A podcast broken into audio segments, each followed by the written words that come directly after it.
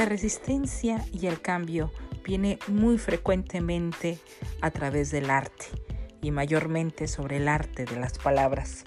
Así es que en este programa Amor Libertario platicaremos de los poemas, de los pensamientos y haremos reflexiones que nos instiguen a no conformarnos, a buscar el amor, pero ese amor que no se queda a un lado, a la orilla, sin ser parte de un cambio social, de un amor a la humanidad.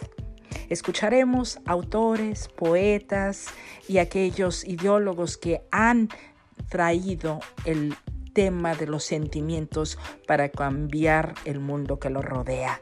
No se pierdan los capítulos de Amores Libertarios.